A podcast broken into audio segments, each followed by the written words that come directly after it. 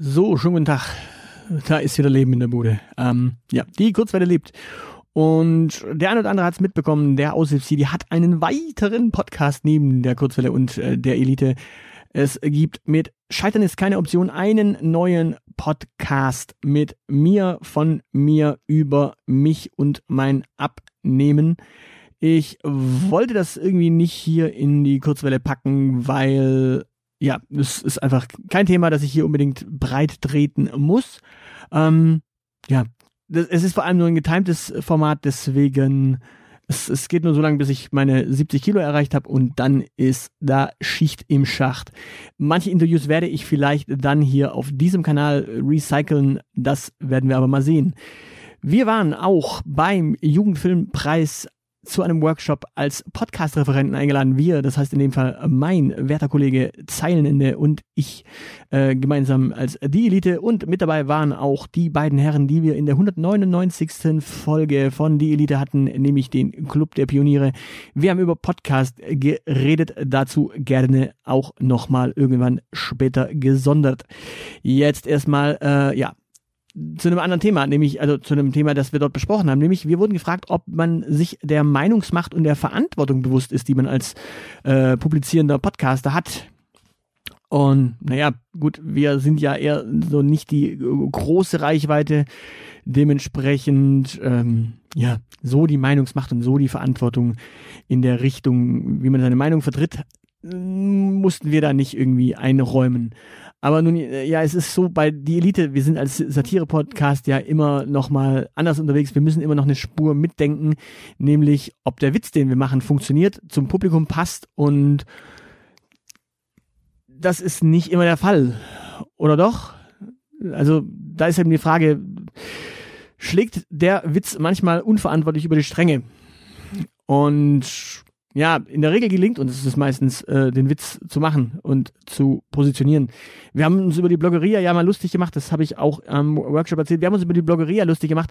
Natürlich war es für den einzelnen Blogger nicht unbedingt das angenehmste, ähm, da dann, ja, ein bisschen an der Nase rumgeführt zu werden, aber das Gros des Publikums fand diesen Witz eigentlich äh, relativ gut und die Täter, also die anderen Blogger, die waren in dem Fall eben einfach nur entlarvt. Das ist nicht so, ähm, also wir haben denen ja nicht böse mitgespielt und haben denen Schaden zugefügt, sondern wir haben ja eigentlich ihre Taten einfach nur, ja, ähm, ad absurdum geführt und ihnen vorgeführt, welchen äh, Witz es eigentlich dahinter gibt, welche, äh, ja, welche Pointe.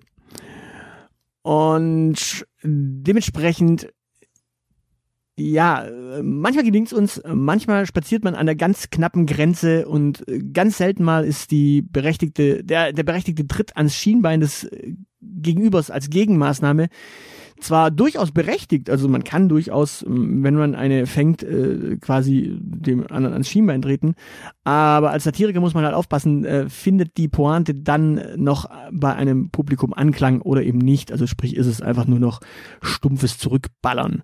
Und ja, auch das ist uns schon passiert. Äh, 2018 hatten wir einen Fall da, ja, wollte uns jemand ziemlich übel mitspielen. Und als Retourkutsche gab es eine ziemlich klare satirische Antwort. Die war sprachlich durchaus exzellent formuliert, als Trolltext hervorragend und eigentlich genau auf der Grenze. Aber das betroffene Publikum und die Menschen, die diesen Witz quasi wahrgenommen haben, die konnten damit überhaupt nichts anfangen und waren eigentlich eher entrüstet. Es gab auch eigentlich kaum Publikum, das diesen Witz so halbwegs äh, gut fand. Das war tatsächlich nicht unbedingt der schlauste Weg.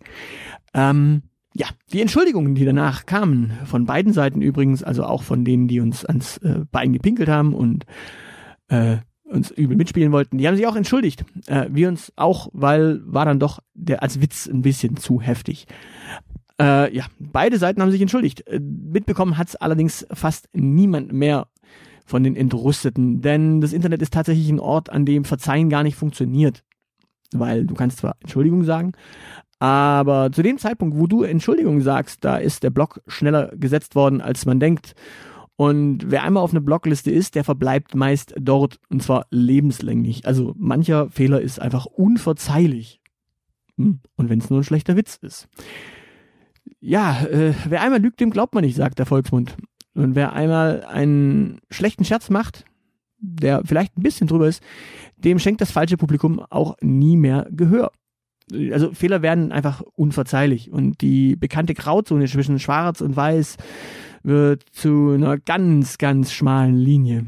Meistens ist es eher so das Feld des äh, noch gar nicht Kennens, als dass da noch eine wirkliche Grauzone existiert. Sobald eine Person irgendwie in der Interaktion äh, so auf den Aufmerksamkeitshorizont äh, tritt, springt bei den meisten Leuten die, ja, die Freund-Feind-Definition an, der Freund-Feind-Mechanismus. Und ein, ja, wenn dann ein nicht allzu guter Freund tatsächlich mal daneben greift, dann ist er aber auch direkt Feind. Also dann ist er direkt Persona non grata, Blockliste, ab die äh, Post und weg damit. Jetzt ist es so, dass Blocken natürlich durchaus richtig ist. Das ist durchaus gesund.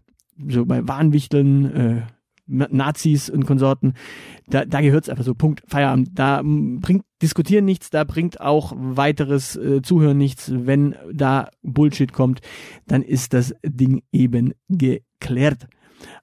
Aber ja, da ist halt Schwarz und Weiß immer noch als extremer Pol vorhanden. Nur müssen wir halt aufpassen, dass man die Grauzone wieder ein bisschen größer macht, denn nicht jeder Mensch, der mal kurz irgendwie äh, eine Meinung vertritt, die einem nicht 100% passt oder mal einen schlechten Scherz macht als Satiriker, ähm, sollte sofort auf einer Blockliste und lebenslänglich haben. Außer wir wollen uns tatsächlich unsere ganz brutalen Bubbles schaffen. Also dann, ja, dann kriegt man wirklich nichts mehr mit.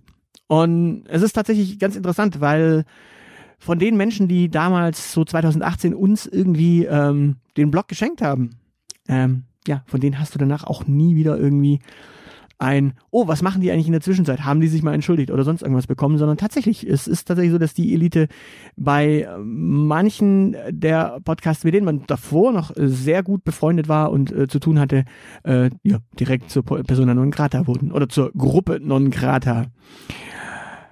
Ja, es ist so ein bisschen wie die Thematisierung der Gefühle in der Öffentlichkeit oder in Social Media. Der wütende Rant, also die Wut, äh, die vielleicht noch ein bisschen lustig ist, und äh, der stolze Erfolgsfreudentaumel, der hat eigentlich Platz, aber weitere Gefühle, so Trauer, ähm, außer wenn jemand wirklich gestorben ist, ähm, ja, da ist nicht so wirklich gesellschaftlich der äh, Platz dafür da. Denn äh, wenn jemand trauert, dann heißt es erstmal jammer nicht. Oder ja, äh, dann wird sofort irgendwie mit, ja, jetzt ist er depressiv geworden. Ähm, dementsprechend auch da einfach mal mehr Grauzonen in der Öffentlichkeit. Auch mal Platz für Gefühle. Warum, warum man die ewig in drei Tage unterdrückt, ich habe keine Ahnung.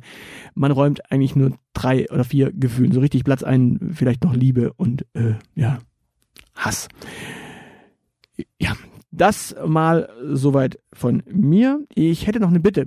Liebe, vernunftbegabte Menschen, können wir bitte 2021 den Begriff Querdenker wieder zurückerobern und zwar als Begriff eine Person, die sich in ihrem Denken nicht an die üblichen Denkweisen hält und diesen Begriff wieder normal machen und nicht äh, in eine Person, die komplett far out in ihrer Denkweise ist. Schaffen wir das? Also einfach nur diesen Begriff mal wieder positiv zu belegen, denn ja, irgendwie nervt's. Irgendwie ist es schade, dass dieser Begriff tot und verloren ist. Ich hätte ihn gern wieder. Und das sage ich als Stuttgarter, aus dem, aus dessen Stadt dieser Quatsch gerade aktuell kommt. In diesem Sinne, äh, ja, hört bei die Elite rein. Äh, wir kommen am 5.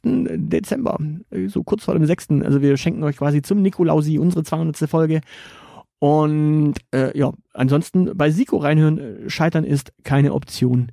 Ich wünsche euch was und äh, ja, freue mich auf bald. Tschüss.